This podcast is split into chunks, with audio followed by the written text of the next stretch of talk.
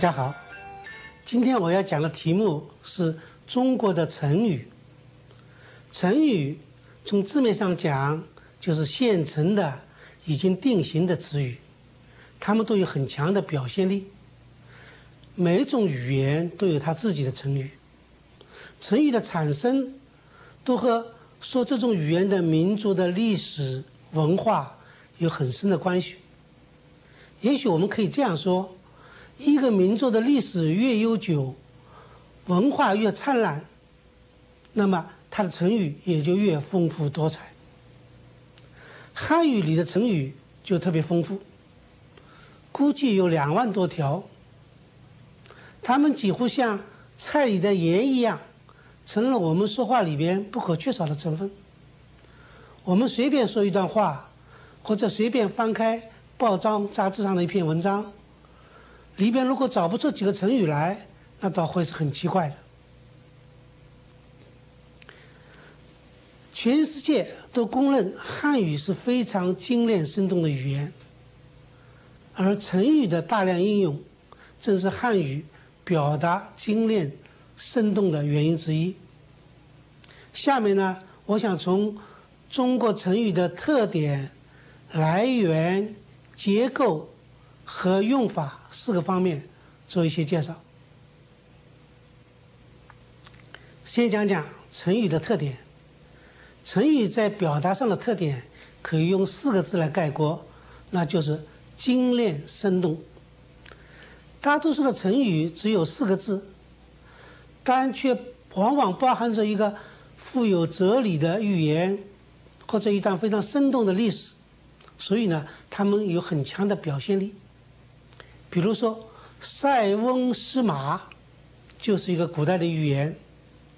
说边塞地区呢有一个老翁，他家里边走丢了一匹马，他的邻居就来安慰他，可是他说：“哎，没有关系，也许这还是一件好事呢。”哎，果然不久呢，这匹马自己跑回来了。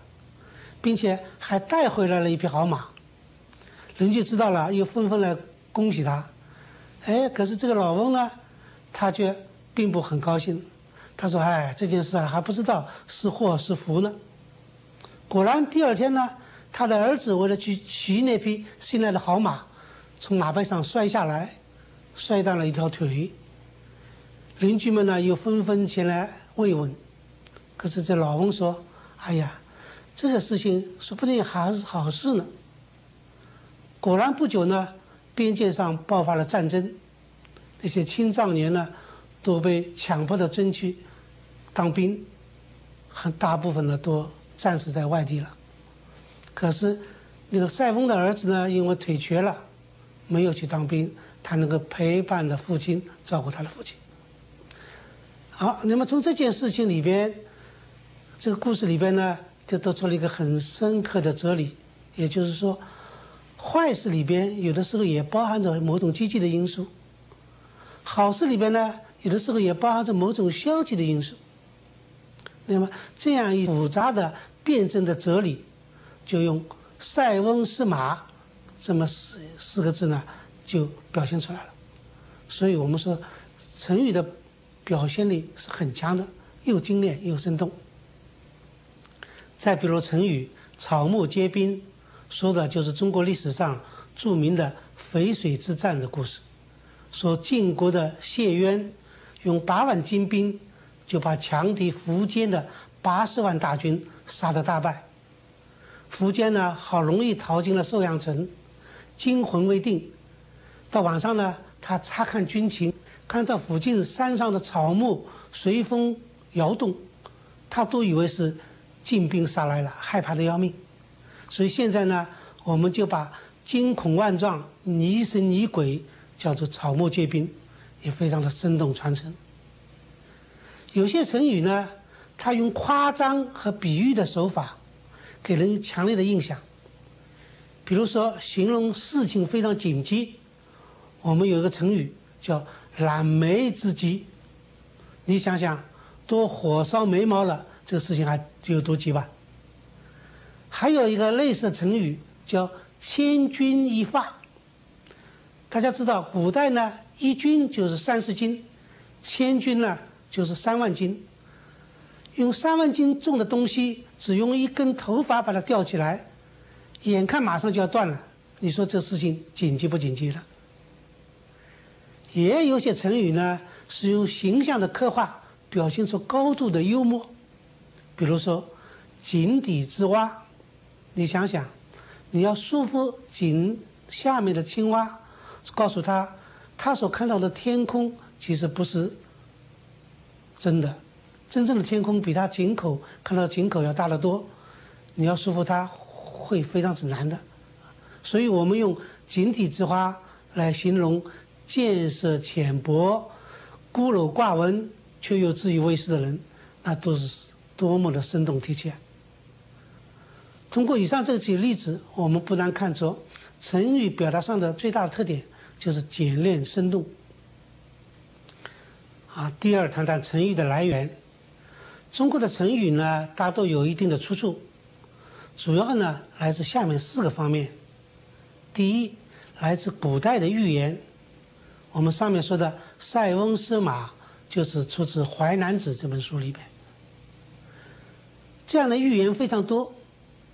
像大家所熟悉的“画蛇添足”，就来自《战国策》，是说事情呢做过了头呢，反而不妙。虽然最近的考古学发现说，原始的蛇确实是有脚的，所以呢，“画蛇添足”大概可以在考古学的范围里边平反，但是在现实生活中，它还是行不通的。再如。东施效颦，这个故事来自庄子，啊，他是说，有一个非常漂亮的美女叫西施，可是呢，她有胸口疼的毛病，病犯病的时候呢，常常捧着胸口皱着眉头，可是因为她实在太漂亮了，所以呢，皱着眉头的时候呢，也还是别有风味。那么邻村有个丑女，很丑的女孩子呢，她老听说西施漂亮。他想去看看西施到底怎么漂亮。有一天去看西施呢，正好那个西施在心口疼呢，啊，皱着眉头捧着心口。他一看说：“哎呦，真是漂亮。”然后他就马上说：“哦，原来这个漂亮是这个奥妙在这里啊。”然后他一路上走回去啊，他就模仿西施，眉头一皱，捧着心口，吓得路上的人呢都逃走了。有的人逃到家里，关了门，半天都不敢开门。那么从这个故事呢？一个幽默讽刺的故事，就是从这个故事里边就告诉大家：你不看自身的条件，盲目的生搬硬套的模仿别人的经验，结果呢往往会适得其反。那么这样一个哲理，就通过东施效颦，就表现得淋漓尽致。其他像愚公移山、守株待兔、黔驴技穷、亡羊补牢等等等等。这些故事都出自中国古代的寓言，这里就不一一介绍了。第二呢，是来自历史故事，来自历史故事的成语也很多。除上面说的草木皆兵以外，比如像病入膏肓，是说春秋时期晋景公得了重病，病入膏肓，就这个病啊，已经到了心脏和横膈膜中间那个地带，是一。药力所达不到的地带，所以呢是无药可救了。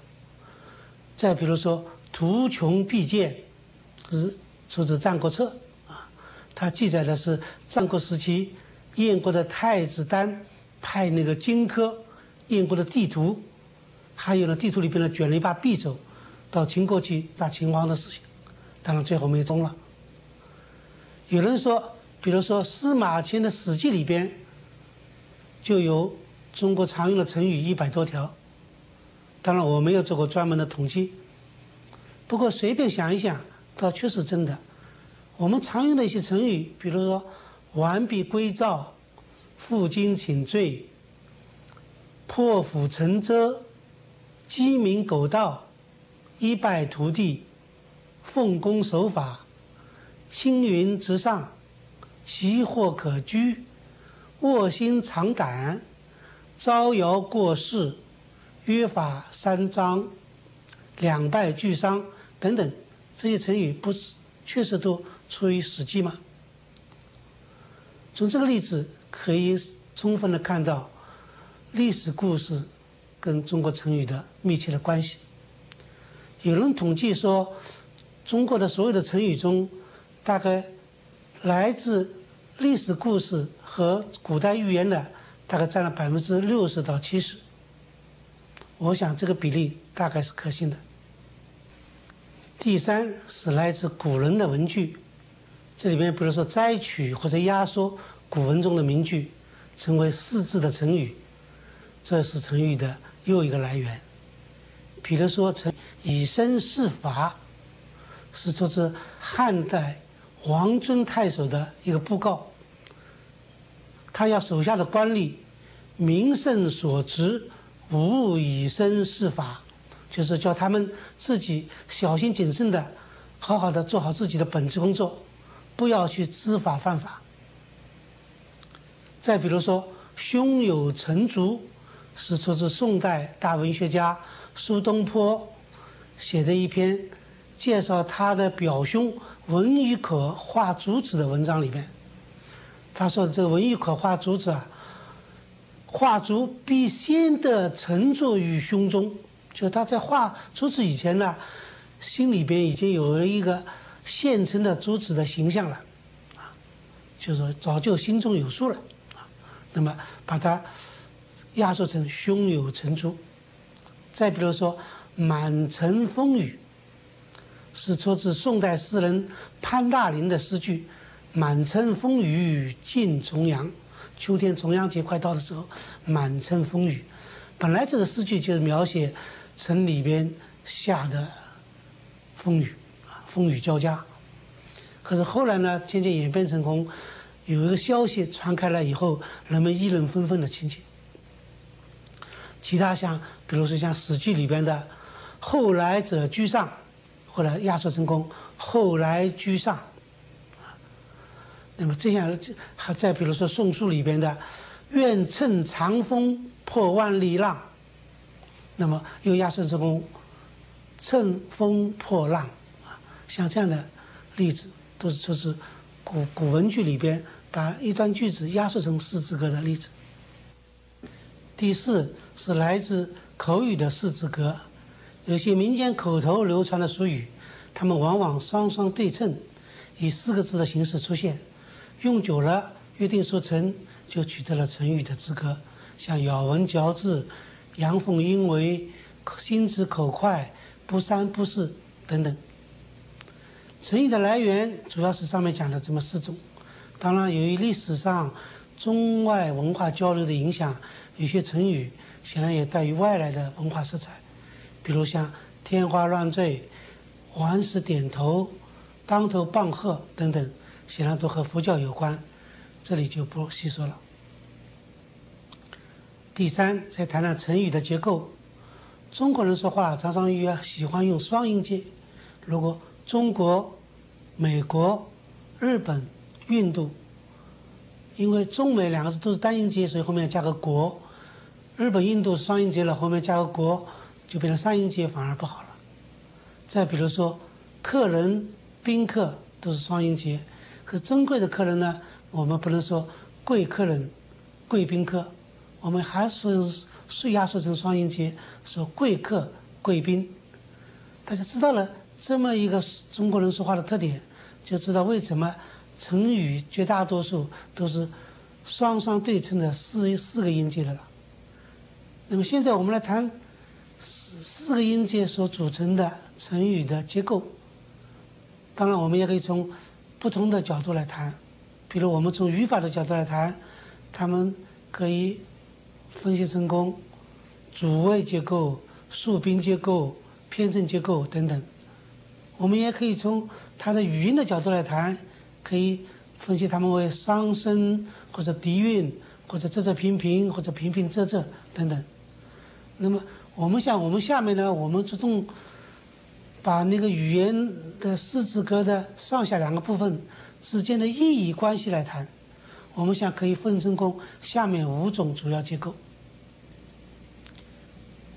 第一种是同义联合，就前后是同义的关系，如咬文嚼字、千方百计、半斤八两、凤毛麟角；第二种是互相映衬的关系，前后是对比的关系，如口蜜腹剑、人面兽心、有头无尾、此起彼伏；第三种是前后相承，也就是后面是由前面发展而来的。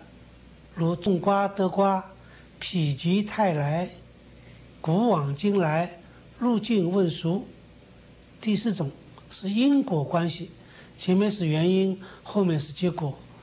水涨船高，唇亡齿寒，瓜熟蒂落，亡羊补牢。第五种是目的关系，前面是行为，后面是目的，像抛砖引玉，杀一儆百。缘木求鱼，杀鸡取卵，当然还有一些其他的不同的结构，我们这里只是摘要的介绍。第四，讲讲成语的运用的问题。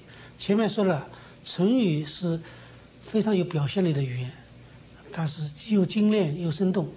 可是，并不是说你文章里边多多用成语就能写出好文章来，恰恰相反，搞不好呢就会弄巧成拙，适得其反。所以我们说成语的运用呢要恰到好处。那么怎么样恰到好处呢？至少要注意下面三点：第一，要确切了解成语的整体含义，不要望文生义。因为许多成语是从古代的寓言和典故里边来的，它的意思往往不是字面上的意思。比如举个例子，“高山流水”和“暮云春树”，好像都是写风景的。实际上跟风景都没有关系，因为高山流水说的是古代寓言里边说的是一个会弹琴的伯牙和会听琴的钟子期的故事，意思是碰到了知音，碰到了知己。暮云春树是出自杜甫怀念李白的一个诗里边。它是这个词，这个成语是表示怀念远方的朋友，跟风景也没有关系啊。那么你不了解的话，你就容易用错，容易出笑话。比如说，有一个人写一篇嗯文章，说有说某一个作家在青年时代就写过不少文章，可惜都是不堪之论。那么不堪之论，他把它理解为。不能刊登的文章，实际上呢，不堪之论是刊是刊正的意思，也就是改动的意思。不堪之论就是说文章非常好，不容许改动啊。那么这里意思显然弄错了。那么有个真实的故事，就是有一次有个翻译啊，把那个胸有成竹啊翻译成功，肚子里边有一个小竹棍儿啊。吓得那个外国朋友呢，马上建议要把那个中国朋友啊送进医院去开刀去啊。所以我们说，这个这样的当然是个极端的例子，可是也说明成语如果望文生义的话，就会闹出大笑话来。其次呢，要了解成语的感情色彩，不少成语是附带有褒贬的意味的，用的时候呢，应当加倍的小心。比如说“无为不治”。和无所不至好像差不多，但是无微不至呢，是着重强调非常的细致周到，有褒义；而无所不至呢，则是强调什么样的坏事都干得出来，有贬义。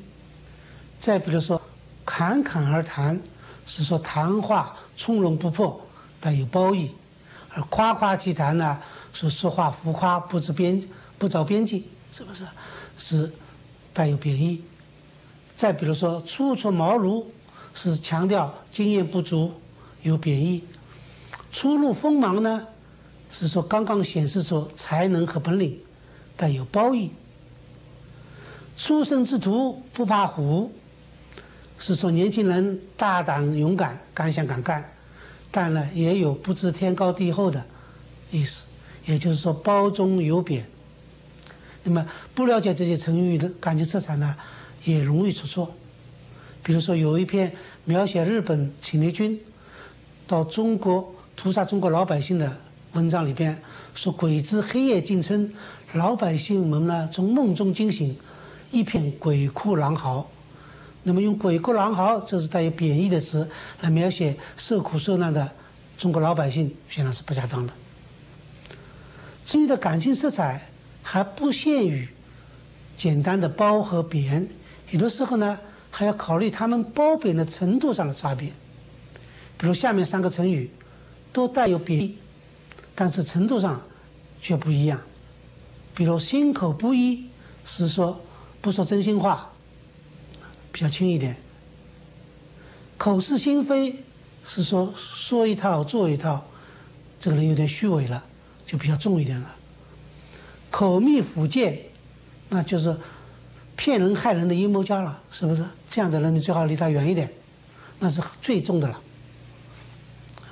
如果一个人心口不一，你说他口蜜腹剑，那就太重了。反过来说，一个人他是一个口蜜腹剑的阴谋家，你说他心口不一，那就等于替他开脱了，是吧？所以成语的感情色彩的分寸，你要掌握它也是非常重要的。第三，注意成语的定型性，不要随便改动。成语呢是历史上长期形成，大家约定俗成的，一般不能随便改动。有半斤八两是指双方情况差不多、实力相当的意思。因为过去呢，中国的老秤一斤呢是十六两，半斤呢就是八两。那么现在你不能说，因为现在我们都一斤改为十两了，你要改成把成语改成功半斤五两，显然行不通，是吧？再比如说一箭双雕，你说现在我们都用枪了，改成一箭一枪双一枪双雕，显然也不行的。那么有些人喜欢乱改成语，这不是一个好习惯。比如这把“衣冠楚楚”改成个“衣帽楚楚”，有什么必要呢？是不是？而如果把“莫名其妙”这个人民的“名”改成个“莫名其妙”明亮的“明”，那么意思就变了。前面这个“莫名其妙”是说没有办法说出它的奥妙，你改成了不明白它的奥妙，那么这意思就不一样了。最后想谈谈成语的民族风格问题。成语呢是语言里边长期积累的宝贵财富，它往往和这个民族的历史文化、地理环境、生活习惯，乃至于心理状态都有密切的关系。比如中国的南方有很多的竹林子，所以我们用雨后春笋来描写下雨以后那个竹林子里面春春天的笋子长得很快。来形容事物的数量发展很快，那么同样的意思，在俄语里边是雨后蘑菇，就说明俄国森林很多，森林里边呢常长蘑菇，这是地理上的不一样。再比如说，中国人把生活很困苦说牛马生活，那么在英语里边呢是说狗的生活，这是我觉得是心态上的不同。再比如说，中国有句成语叫“爱屋及乌”，说你喜欢一样东西呢，你连这个东西有关的别的东西也喜欢。那么，在英语里边呢是说 “love me, love my dog”，就是可以翻译成“爱我及犬”，啊，这个是生活状况的不一样。其他再比如说，中国的一箭双雕。那么分别在俄语里边是一枪双兔，在德语里边是一拍双音，啊，在法语里边是一石两节，一一个石头打到两个东西，两击，啊，英语里边呢是一石双鸟，啊，都有异曲同工之妙。另外，像中国的不三不四、非驴非马，这个这样的成语。那么在其他的语言里边，比如在英语里边，它就是 neither flesh nor fish，非肉非鱼。法语也差不多是 neither here nor bone，也是非肉非鱼，不是肉不是鱼。那么在俄语和德语里边呢，正好相反，是说非鱼非肉。俄语里边说 neither there 吧，neither meat，啊，那么是非鱼非肉。德语呢也一样，nicht fish，nicht flesh。所以，如果我们想想，如果我们把中文里边的“不三不四”翻译成功英语里边的 “neither three nor four”，那不就成了“不三不四”的英语了吗？汉语里边这种像成语四字格形式的词语，在国际文化交流中也表现得淋漓尽致。比如说，我们中国从好莱坞翻译过去的一些优秀电影，大部分也都是四字格的，像《魂断蓝桥》《翠地春晓》《冤梦重温》《钟楼怪人》《战地钟声》《乱世佳人》等等。最近还。又来了一个《廊桥遗梦》，是不是？在中国人的心目里边，这种四字格式，他觉得才是典型的戏的名字。再比如说，中国京剧的名字也是那样，比如说《四郎探母》《霸王别姬》《贵妃醉酒》《打渔杀家》等等，也都是四字歌的，因为中国人以为这是天经地义的。可是欧美人能不能接受呢？四十多年以前，中国京剧团出访欧洲，在那个京剧的戏名上的翻译就大伤了一番脑筋。比如说，《贵妃醉酒》，我们翻译成功，一个皇帝所宠爱的妃子喝醉了酒；《打渔杀家》，如果翻译成又抓鱼又杀人，欧洲人看了就会说：这什么叫什么样的剧目啊？他们完全不能接受，是不是？所以最后不得不把“贵妃醉酒”翻译成功一个妃子的烦恼，“打渔杀家”翻译成被压迫者的复仇，这样哦，欧美人一看才能接受，觉得这是才像一个戏，啊。可是如果反过来，我们出口转内销，我们说，我最喜欢的京剧是梅兰芳的一个妃子的烦恼，我看。你看中国人这样讲，没有一个中国人能听得懂的。可见，从中外戏剧的戏名的差别里边，我们也可以看到中外文化的差异。好，关于中国的成语这个题目就讲到这里，谢谢。